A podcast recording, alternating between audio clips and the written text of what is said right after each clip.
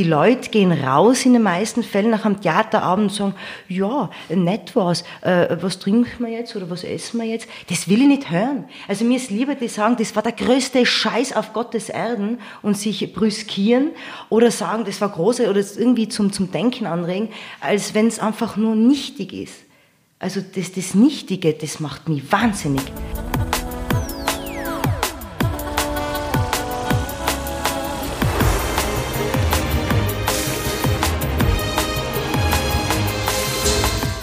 K. Der Tiroler Podcast für Kunst und Kultur. Mit Benjamin Stolz und Klaus Brunner.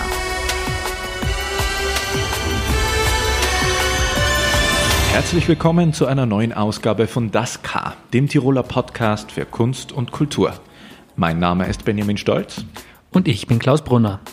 Und wir treffen uns hier mit Krimi-Autorinnen und Rockmusikern, mit Bildhauern und Kabarettistinnen. Kurz gesagt, wir holen die vors Mikrofon, die hier Kunst machen und vermitteln. Also die, die dazu beitragen, dass die Kultur in diesem Land lebt. Und heute plaudern wir mit einer, die wir gleich zu Beginn vor den Vorhang holen. Sie ist nämlich Schauspielerin und Drehbuchautorin. Es ist die großartige Lisa Hörtnagel. Ihr kennt sie vielleicht aus dem Tiroler Landestheater, wo sie bis 2016 Ensemblemitglied war. In den letzten Jahren war sie immer wieder in Soko Donau und Soko Kitzbühel zu sehen. Und kurz bevor sie ein Engagement in Deutschland beginnt, treffen wir sie im Zentrum von Innsbruck und reden über das Alleine in eine Bar gehen, die Freiheit im Alltag und der Kunst und über das Leben in der Filmstadt LA. Genau, dort hat sie nämlich Unterricht vom Schauspielcoach von George Clooney bekommen. Lisa, wie geht's dir gerade? Du bist ja praktisch auf dem Sprung nach Deutschland, oder? Richtig, ich bin auf dem Sprung nach Deutschland und äh, wie es mir gerade geht, mein seelischer Zustand meinst du? Ehrlich gesagt bin ich müde. Äh, müde vom Sommer ein bisschen. Ich habe noch sehr viel zu tun, bevor ich nach Deutschland komme. Aber ich bin aufgeregt und freue mich äh, auf das neue Projekt. Was ist denn das neue Projekt? Um, ähm, A Christmas Carol. Und zwar am Landestheater in Neuss. Das liegt bei Düsseldorf. Viele Menschen in Tirol kennen dich ja aus dem Tiroler Landestheater. Da, da warst du sechs Jahre festes Ensemblemitglied. Was machst du heute?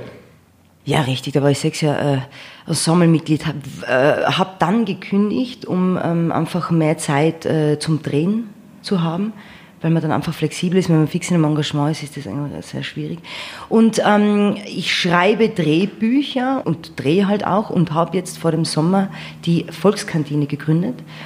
Äh, das ist ein Theaterverein mit der Tamara Burkhardt und der äh, Jacqueline Schmidt und haben die Drei-Groschen-Oper am Schloss Mendelberg gemacht. Du hast ja schon am Anfang von Covid auch eine Demo organisiert und warst sowas wie eine Spokesperson quasi der KünstlerInnen in Tirol. Ähm, ah, glaubst ja. du, dass sich eigentlich seitdem die Bedingungen für KünstlerInnen ein bisschen gebessert haben oder verändert haben seit dieser Anfangs-Corona-Zeit? Wir bekommen sicher Unterstützung, aber nicht in dem Ausmaß, äh, in dem das einfach äh, sein sollte. Also wir müssen da immer noch betteln. Und ganz ehrlich gesagt habe ich satt zu betteln weil wir sind ein Beruf wie jeder andere und haben ein Handwerk gelernt und, und ähm, wir haben es auch alle satt irgendwie, dass wir da irgendwie eine, eine Bürde sind oder so, so, so eine Randgruppe. Ich meine, man muss sich einmal vorstellen, äh, eine, eine Gesellschaft ohne Kultur. Ich meine, jeder hört Radio, jeder, jeder äh, geht, oder viele gehen gerne ins Theater, jeder schaut Filme oder Serien. Und wenn es das alles nimmer gibt, also das, das schauen wir an. Es ist einfach lächerlich, dass man da ständig um, um jeden Cent betteln muss. Und wie gesagt, natürlich gibt es immer wieder Hilfsgeschichten und, und, und, und die Politik ähm, gibt auch dann Gelder frei. Also man, man muss jetzt nicht immer jammern oder, oder dagegen bettern, so ist es nicht. Und man hat eben gerade gesehen im Sommer, wie, wie, wie sehr sich die Politik dann auch dafür eingesetzt hat, dass eben über 40 Leute eine Anstellung bekommen haben in, de, in dem Projekt.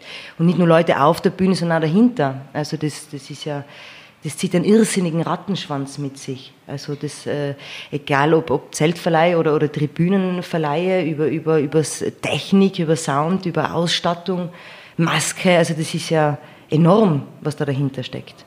Aber glaubst du, dass das jetzt klarer ist als am Anfang von Covid, dass sich das Engagement jetzt gelohnt hat? Also ich glaube, jedes Engagement lohnt sich immer auf irgendeine Art und Weise. Äh, das Wichtige ist, dass man nicht müde wird davon und dabei bleibt. Kann man beim Theater heutzutage eigentlich nur provozieren? Also zum Beispiel, wenn, wenn man jetzt an Thomas Bernhard denkt mit Heldenplatz, dass es da in der Presse regelrechte Ausschreitungen und so gegeben hat, wegen eines Theaterstücks. Kann sowas heute eigentlich nur passieren? Das ist total eine gute Frage. Und ich habe vor kurzem nämlich darüber geredet, oder wo geht überhaupt Theater hin? Also kann sich Theater überhaupt neu erfinden? Und, und ich, ich, ich weiß nicht, ob man unbedingt immer provozieren muss. Aber was mich am meisten ähm, wie soll ich sagen, langweilt, ist dieses, äh, wenn, dieses anbietende Theater. Wenn das Theater glaubt, es muss gefallen. Und ähm, es, es passiert ja nichts mehr. Also die Leute gehen raus in den meisten Fällen nach einem Theaterabend und sagen, ja, nett war's, äh, was trinken wir jetzt oder was essen wir jetzt? Das will ich nicht hören. Also mir ist lieber, die sagen, das war der größte Scheiß auf Gottes Erden und sich brüskieren oder sagen, das war große oder irgendwie zum, zum Denken anregen, als wenn es einfach nur nichtig ist. Also das, das Nichtige, das macht mich wahnsinnig. Und, und ähm, ja, dann nimmt man halt ein paar, äh, äh, dann ist halt die Auslastung nicht mehr so hoch. Auf das pfeife aber, aber man muss doch äh, irgendwann einmal am Weg gehen oder sagen, ähm, ja, eben, sich nicht beschneiden lassen, sondern einfach, das, das wagt Kunst doch immer. Sei es beim Töpfern, oder, oder, oder, oder in der Musik oder wo auch immer. Also man muss sich doch ausleben können. Und das, verdammt nochmal, das, das, das kann auch eine Gesellschaft tragen oder ertragen.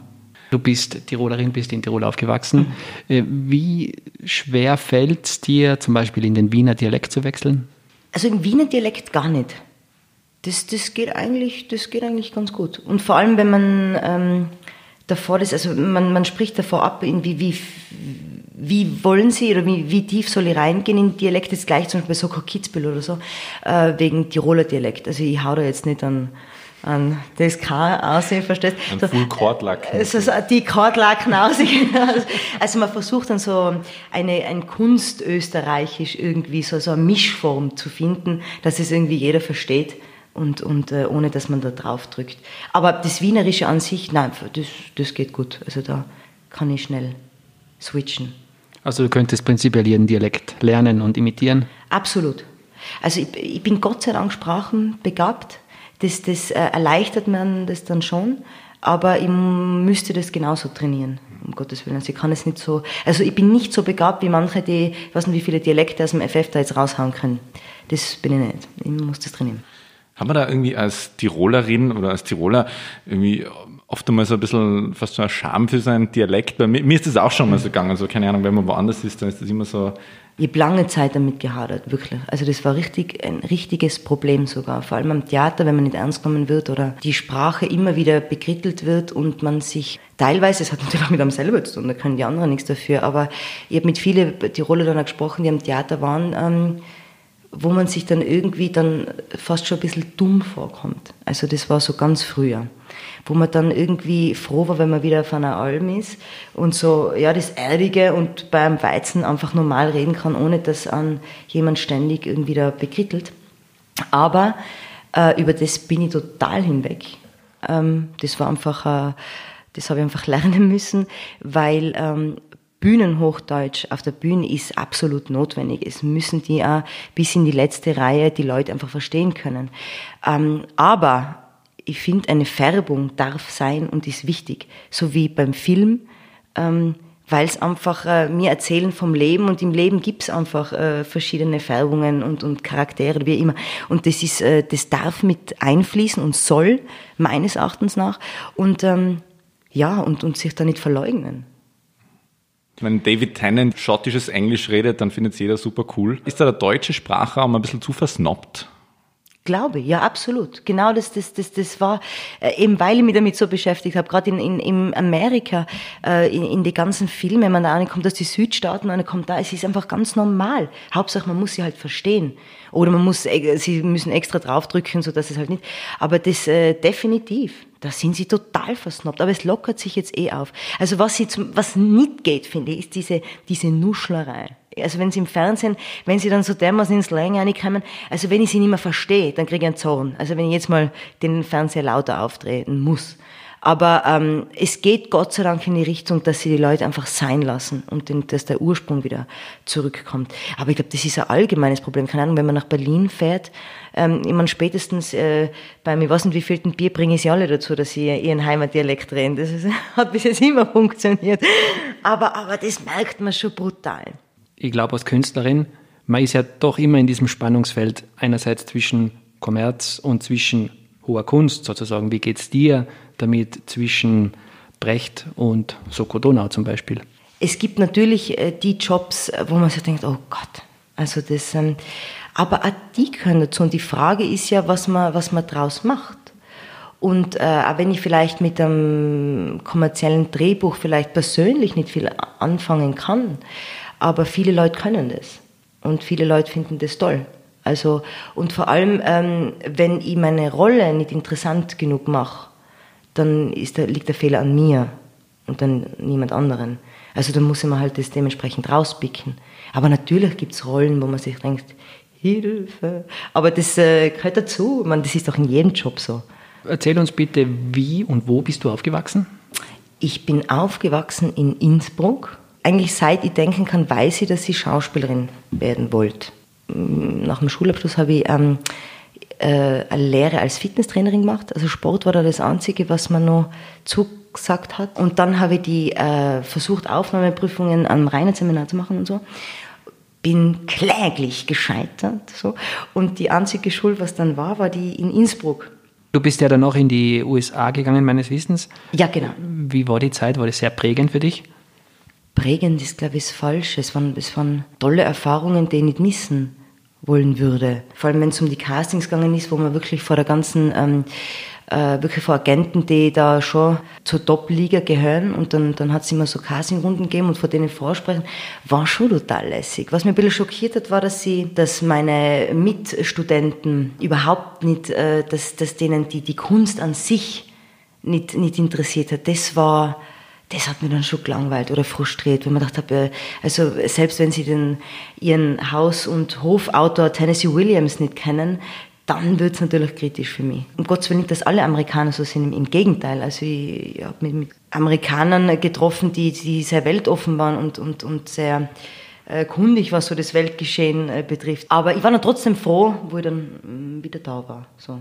Aber trotzdem, äh, Amerika mag ich sehr und vermisse es auch immer wieder. Und du hast dort äh, doch mit dem Schauspielcoach von George Clooney zusammengearbeitet. Ja, der Bill Howie. der Bill Howie. Das war, das war sehr schön. Ähm, das war tolles Training. Also das können sie ja, gell, die Amerikaner.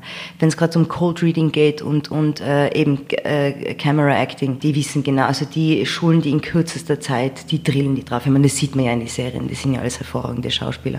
Da braucht man gar nicht reden. Und das beherrschen sie und das ist ihr Metier, absolut. War eine tolle Zeit.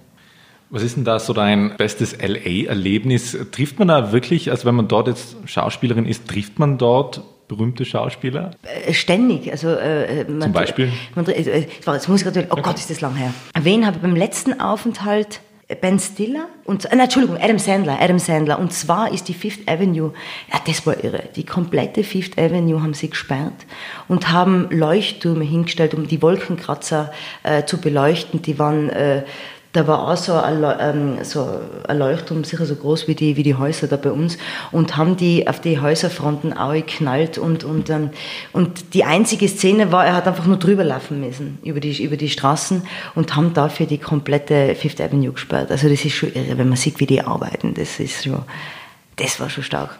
Und äh, The Rock, mhm. habe ich gesehen, im Theater in, in ähm, oh, wie heißt er denn so lange in, in, James Bond gedreht hat? Äh, Craig, äh, Daniel Craig. Daniel Craig. Ja, Craig, Craig, ja, Craig. Craig, genau, Daniel Craig. Großartiger Bühnenschauspieler. Mhm. Denzel Washington, einer meiner mhm. Favorites.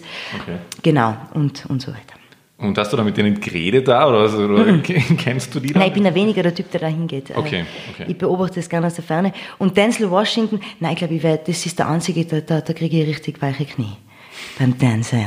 So, aber großartiger Bühnenschauspieler. Aber der, nein, da bin ich froh, dass der weiter weg war. Als Selbstständige, da ist es ja ganz wichtig, dass man einen Ausgleich hat, oder? Wie geht es dir da dabei? Bist du eine Person, die es schafft, nach 19 Uhr keine E-Mails mehr zu checken? Nein, leider nicht. Aber ich muss schon dazu sagen, ähm, also jetzt durch dieses letzte Projekt, äh, wo Tage, Wochen sehr lang und sehr intensiv waren, ist es natürlich nicht möglich gewesen, dass ich das äh, abschalten hätte können. Aber wohl, ich bin dabei am Lernen, dass es, es gibt am Sonntag oder am Montag, es muss der Sonntag sein, aber äh, es muss eine Uhrzeit geben und einen Tag geben, wo einfach Schluss ist. Weil sonst, ähm, da wird man wahnsinnig. Also das geht einfach nicht und das tut nicht gut. Was ich total schlimm finde, und das habe ich bei WhatsApp sofort abgedreht. Also wie perfide ist denn das, dass das mit, diese, mit diesen Häkchen und, und dann, äh, das hat eine Zeit lang gegeben, wo die Leute das wirklich zum Vorwurf gemacht haben, Entschuldigung, du hast das gelesen, warum hast du mir denn nicht zurückgeschrieben? Mhm. Ja, wohin kommen wir denn? Also das Erste, was ich abgedreht habe, war, wann der sieht, wann ich online war und wann nicht. Also das ist schon eine brutale Überwachung. Und wenn man sich, also ich bin ja immer noch am Überlegen, ob ich dieses Smartphone nicht endlich eliminiere aus meinem Leben und einfach wieder auf ein normales äh, Festnetz oder Nokia zurückgehe. Die Frage ist halt in, unserem, in unseren Berufen und so weiter, oder eigentlich trifft eh fast auf jeden, ob das nur möglich ist. Das, das ist halt das, die große Frage. Probieren müssen wir es. Hm. Es hat ja ein enormes Suchtpotenzial einfach, oder? Also mir zumindest geht es so, manchmal, wenn ich jetzt länger nicht aufs Handy geschaut habe, dann denke ich mir, oh mein Gott, das müssen sicher zehn Nachrichten drauf sein und in Wahrheit äh, niemand angerufen. Ja, stimmt, man schaut automatisch schon drauf. Was ich mir aber jetzt angewöhnt habe, ist, ähm, ich gehe irrsinnig gern allein Kaffee trinken oder an eine Bar. So, und da sitze ich dann wirklich da und schaue nur. Das Handy ist nicht, es ist unglaublich, wie die Leute nämlich drauf reagieren. Das, die sind fast schon irritiert davon, weil sie sich denken, was ist mit dieser Frau los? Das habe ich damals in London lernen müssen. Also da ist mir das irrsinnig, weil ich bin ja weggegangen, ähm, weil ich nicht allein sein habe können und ich wollte es einfach lernen. Und deswegen bin ich nach London. Aber mit 19 war, bin ich das erste Mal oder mit 18 das erste Mal alleine in einer fremden Stadt einen Kaffee trinken gegangen. Und das ist doch äh, äh, total absurd, wenn ich jetzt drüber nachdenke, weil ja nichts dabei ist. Aber das war für mich eine Überwindung. Ähm, das ist ganz schräg. Ich weiß nicht warum. Aber das war für mich eine irrsinnige Überwindung. Und das habe ich dann ja, trainiert und äh, weil ich ein sehr schüchterner Mensch eigentlich bin. Ich habe mir das nur abtrainiert. Eigentlich introvertiert und, eine Tagträumerin. So, das bin ich eigentlich. Jetzt haben wir noch ein ganz ein anderes Thema und zwar in Theaterkritiken. Da, da, werden Schauspielerinnen ja oft dafür gelobt, dass sie starke Frauenfiguren und so darstellen. Glaubst du, dass Kritiker, glaubst du, dass ein Kritiker schon einmal über Tobias Moretti geschrieben hat, dass er eine starke Männerfigur gespielt hat? So habe ich das noch gar nicht gesehen. Ist das schräg? So habe ich das wirklich noch nie gesehen. Gerade ich als Feministin. Du, du wirst immer beschrieben eben als, als äh, starke Persönlichkeit auf der Bühne und so weiter. Und ich habe dann versucht, würde man das Gleiche auch über einen Mann schreiben? Und dann habe ich mir gedacht, Absolut. vermutlich mhm. nicht. Das wäre irgendwie. Ich weiß, das wird wahrscheinlich kein Es langweilt mich ehrlich gesagt auch zu Tode.